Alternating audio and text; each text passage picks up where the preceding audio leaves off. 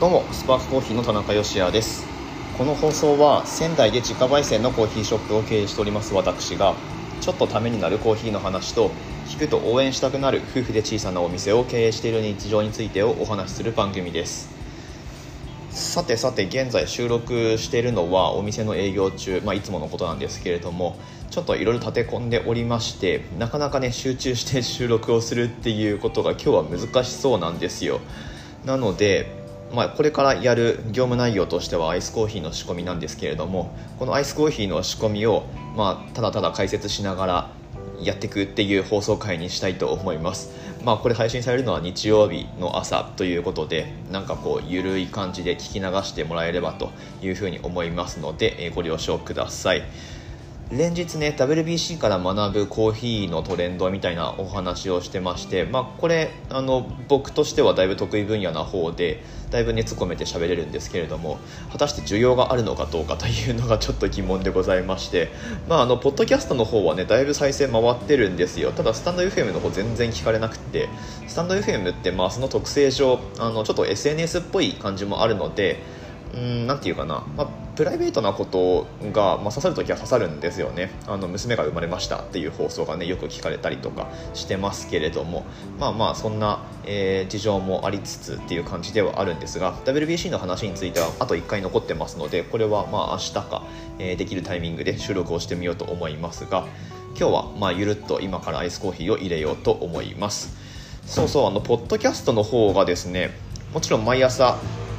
配信してるんですけれども、まあ、スタイフの方は8時くらいにアップできるようにしていて、まあ、実はポッドキャストはもう起きたらすぐアップしてるんですよ。なので6時台とかにアップしてることが多いんですけれどもなんかうまくその反映されない場合があるんですね。今日そのパターンだったんですけれども Apple Podcast の方で全然反映されてなくって。なのでそちらでお引きの方はあれ？今日飛んでるなって思ったかもしれないんですけれどもさっき再アップしてみましたので、まあ、これで反映されるかどうか。うん。100今日で180回放送してるわけなんですがなんかね Apple Podcast の方1は足りないんですよね、まあ、どっかの回が欠けてるんだと思うんですけれども。はい。えー、まあまあそんな感じではあるんですが毎日配信は続けていこうと思っております。というわけで本日は8月29日日曜日の放送です。さてさて早速アイスコーヒーを仕込んでいきましょう。アイスコーヒーの入れ方ねあの以前もお話ししたと思うんですけれどもまあ、いろいろあるやり方のうちスパークコーヒーではホットで抽出したコーヒーを、まあ、冷やすっていう方法をとってます、まあ、通常提供するアイスコーヒーは水出しじゃなくってホットで入れたやつを冷やすって感じなんですけれども冷やすにあたっても氷を半分入れるとかじゃなくてその抽出した液体をそのまま急冷させるっていう方法をとってます。まあ、どうやるかっていうのは、まあ、後々復習的な感じで、え、お話ししていきますけれどもまずは豆を測っていきましょう。アイスコーヒーはですねまあなんかお店によっていろいろ仕込み方あると思うんですけれども、まあ、10杯分なんかでかいので落とすとかいろいろあるとは思うんですがとりあえずは、え、3杯分3杯ずつ作ってます。なので、えーと、と3杯分 45g を今から測ります。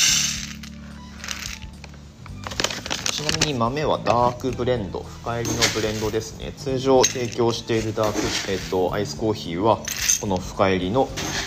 ダークブレンド使ったアイスコーヒーになってます。まあこの深入りの味わいのアイスコーヒーっていうのが、まあ、やっぱりイメージされるアイスコーヒーの味なんですよね。でまあなんかとかくそのスペシャルティーコーヒーとかやってるといやいや苦くないアイスコーヒーがどうたらこうたらとかっていう考えに僕もなってた時もあるんですけれどもあのそれ求められてないので別に。はい。でまあね今持ち帰りメインでやってて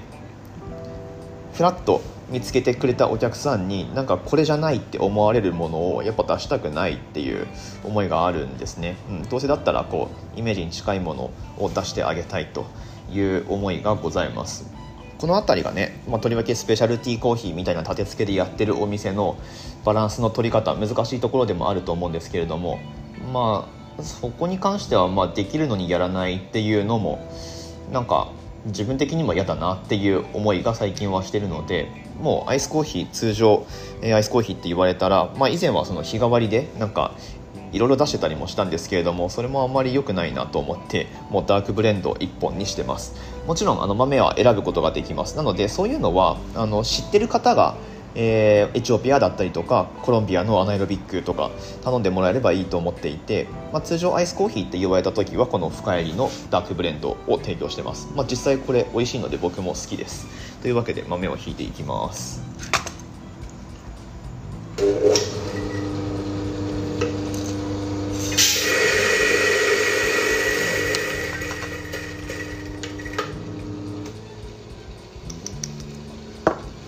はい。えー、っとまあここからは普通のホットコーヒーの入れるメソッドと同じなんですけれども1杯分 15g の豆を使うとすると3杯分はそのまま3倍にして 45g 使用します。で抽出量も1杯分 200g のところを3倍にするので 600cc ですね。で今ドリッパーを湯煎したので豆をセットしましてここから抽出していくわけなんですが3杯分抽出する時は、まあ、蒸らしに使うお湯の量これは使う粉の量の3倍くらいが目安になります。なので 45×3 なんでえっ、ー、と掛け算ができない。135くらいですか？はい、まあ、たっぷり使って粉全体を濡らしてあげるイメージですね。もうこの辺は手早くババッといっちゃいます。3倍分なんてそんなに注ぎの影響を受けないんでもうスピード勝負です。湯柱はもうぶっとくケトルから出しちゃって大丈夫です。で、まあ、膨らみが落ち着いたなって思ったくらいのところで抽出に使うお湯を注いでいくわけなんですけれども3杯分えっと1杯分の場合だと 15g 使って 200cc 抽出の場合は 230g のお湯を使いましょうっていうふうにおすすめしてるんですけれども単純にその3倍で OK ですね。なので、えっと、690g ですか。結構使います。で抽出に使ってる抽出器具がこれいつものハリオの V60 の02っていう2杯から4杯分モデルなのかなこれ。まあ、02っていうサイズなんですけれどもこの02で690まで一気に注ごうと思ったら 500cc500g くらいまでお湯を注ぐと一旦こうタプタプになって溢れそうになるんですよ。なのでその場合は止めちゃって OK なんですけれどもある程度水位が下がったらもうここから先は690まで一気に入れちゃって大丈夫です。なんせこの 45g もあると粉の層が厚いのでまあなんかどうお湯をかけたかとかってあんまりさして影響しないと思うんですよね。まあ、これ僕の持論ですけど。それよりはこう引き目の調整の方が重要だと思っていて、まあ、どういう粒の大きさで、えー、まあ、その時間お湯に触れてるかっていうのが重要になってくると思います。で、えーと、単純に3倍にしますよってお話ししたんですけれども。でアイスコーヒーにする場合。この場合は、うんとちょっと細かめがいいと思います。ホットで入れる場合はむしろ1杯分入れる時2杯分入れる時よりも3杯分の方が、えー、どんどん粗めに引いていくのがいいんですけれども実は今3杯分入れるにあたって引き目は1杯分の時と同じ引き目にしてあります。で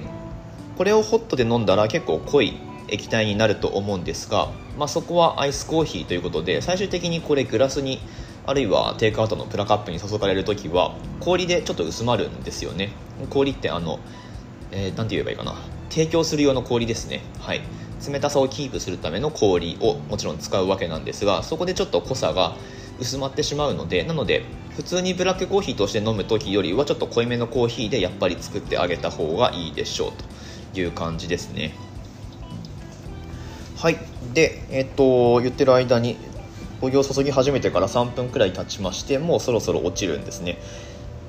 で 600cc のまずはホットコーヒーが出来上がったわけなんですがこのホットコーヒーを一気に冷やしていくんですよ。でこれをどうやるかってことなんですけれども、えー、もちろん氷は使うんですがちょっと待ってくださいね。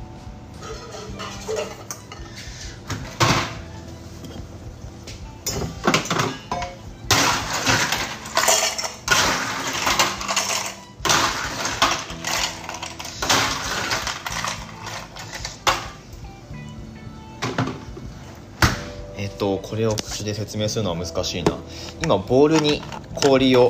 たっぷり入れたんですけれどもその氷をたっぷり入れた中にさらに、えっと、ステンレスの容器を入れてあります。でこのステンレスの今その容器は空なんですけれどもステンレスの容器の中に熱いコーヒーを入れていくわけですね。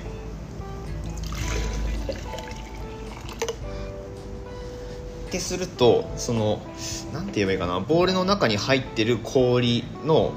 冷たさで、えー、熱いコーヒーが今急冷されてるっていう感じです。伝わるかなこれ。でさらにこの氷入ってるボールの中に水も入れちゃって要は氷水の中にあドブ漬け。そうそうドブ漬けですね。ドブ漬けみたいな感じで、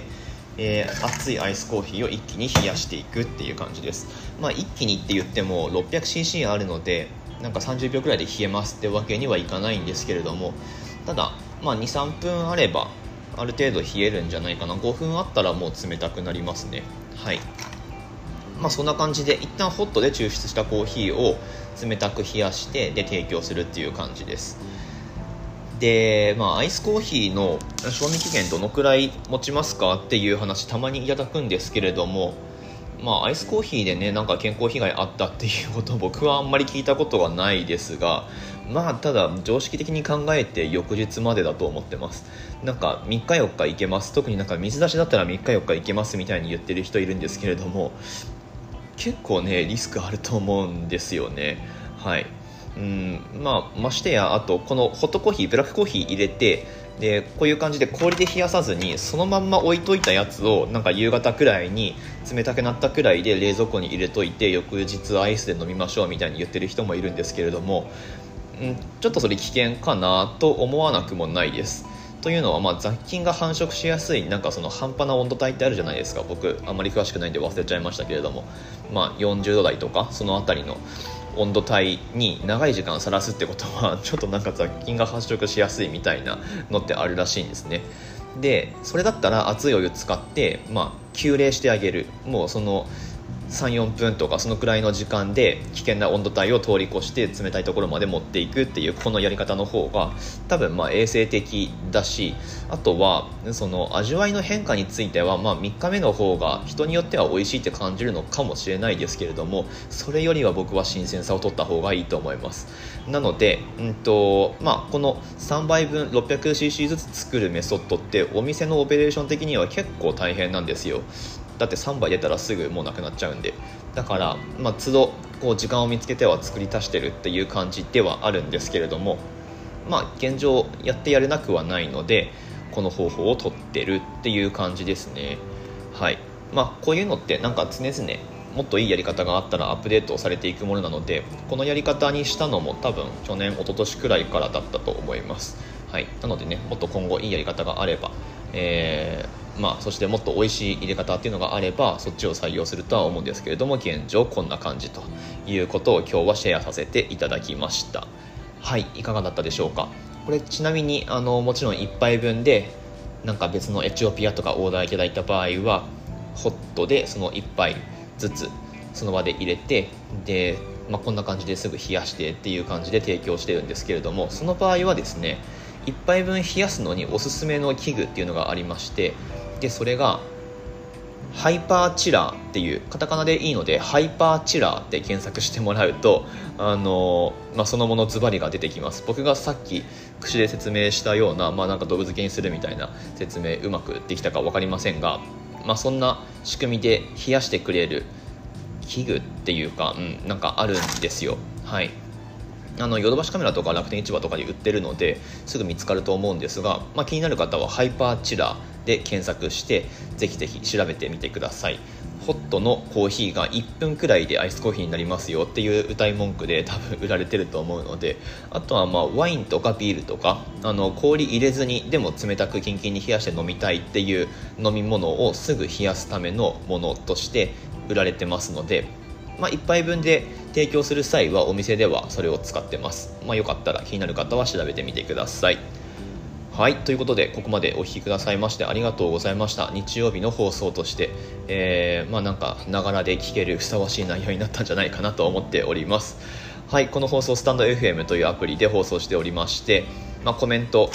なんかをしていただくとまあ、後々僕がそれを拾って放送回でお返ししていったりしますのでぜひぜひコミュニケーションをとってみてください。最近なんかコメントがあまりないのでちょっと寂しい限りなんですけれども、まあ、活用していただければ幸いでございます。もちろんポッドキャストでもね聞いていただけるだけですごく嬉しいので、はい。まあ、自分のご自身のねスマホの環境に合わせて楽しんでいただければというふうに思います。スパークコーヒーのオンラインストアは楽天市場に出店をしておりましてこの放送の詳細欄のところからリンク貼ってありますのでぜひぜひ覗いてみてください。まだまだ夏商品動きがいいですね。コーヒーシロップとか水出しコーヒーとか、はい、在庫まだまだありますので 別に余ってますとかっていうことではないんですけれども、はい、たくさんご用意しておりますのでぜひぜひチェックをしてみてください。ということで明日の放送でまたお会いしましょう。美味しいコーヒーで一日が輝く。Good Coffee Sparks Your Day スパークコーヒーの田中でした。さて水分補給と塩分補給をしないとちょっと今日もやばそうですね。皆さんも気をつけて。